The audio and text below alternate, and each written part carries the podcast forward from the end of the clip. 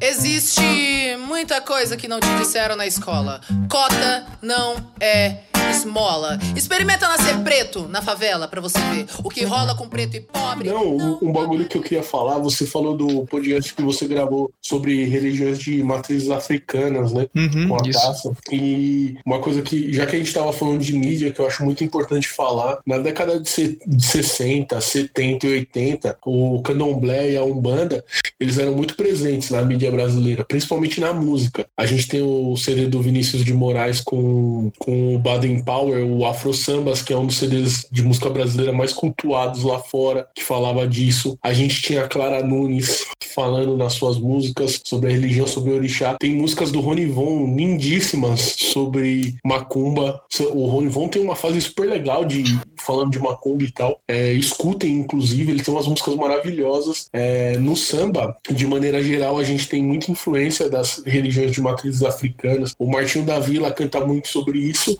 E hoje em dia não se fala mais. Tipo, a macumba, a umbanda, o candomblé, ela foi tirada da cultura brasileira. Ela foi eh, extirpada da cultura brasileira. Virou a re- a religião capeta, a coisa do demônio. Ninguém sabe. Todo mundo usa o Exu como se fosse uma coisa ruim. Se as pessoas soubessem é, o que, que é o Exu, elas ficariam maravilhadas com a entidade. E ela foi arrancada da cultura, da cultura popular brasileira é, mais uma vez mutilando o negro, porque é uma coisa que vem dos negros. Então, era uma coisa que estava dentro da mídia e ela foi jogada para fora da mídia, mais uma vez. Isso é mais uma prova de como a mídia pode jogar contra toda uma raça e como ela pode participar de uma estrutura que é racista. Eu lembrei disso agora, achei que eu precisava falar. Você tira a, a liberdade né, daquele grupo, você marginaliza ele e ainda tira a religião. Você realmente desumaniza, faz tudo pra poder. E você tira do contexto, né?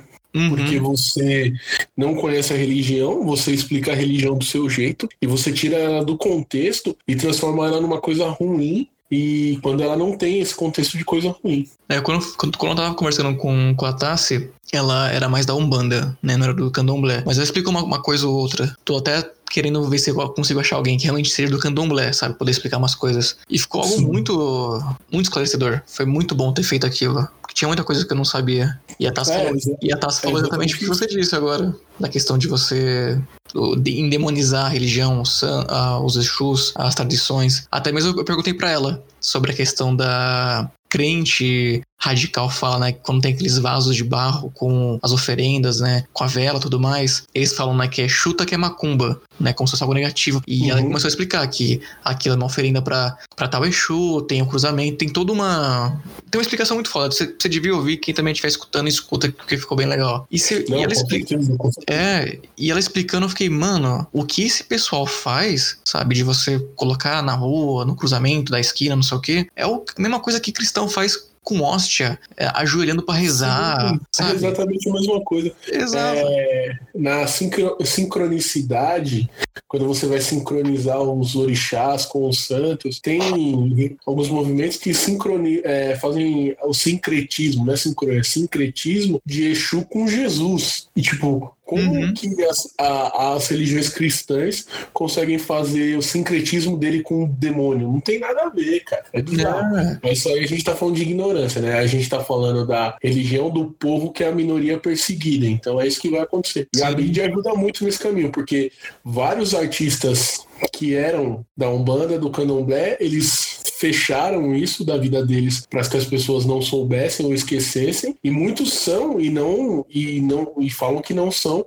exatamente com medo de perder seguidor, perder fã e o caralho a quatro. É, eu até falei naquele, naquele podcast com ela, eu vou falar aqui, se eu puder, eu vou falar eternamente. É, a primeira coisa, né, lave as mãos, fique longe de Bolsominion. E a segunda coisa seria, se ninguém bate em você por rezar, se ninguém invade o seu local sagrado, né, a sua igreja, a sua casa, enfim, se você não sofre nenhuma, nenhum tipo de violência física ou psicológica por causa da sua religião, né, que é o cristianismo, você não tem nenhum direito de fazer com quem é da Umbanda, do Candomblé, da ou até mesmo quem é judeu, muçulmano, enfim. Não faz o menor sentido, né? Não faz o menor sentido. É a voz que ecoa do tambor. Chega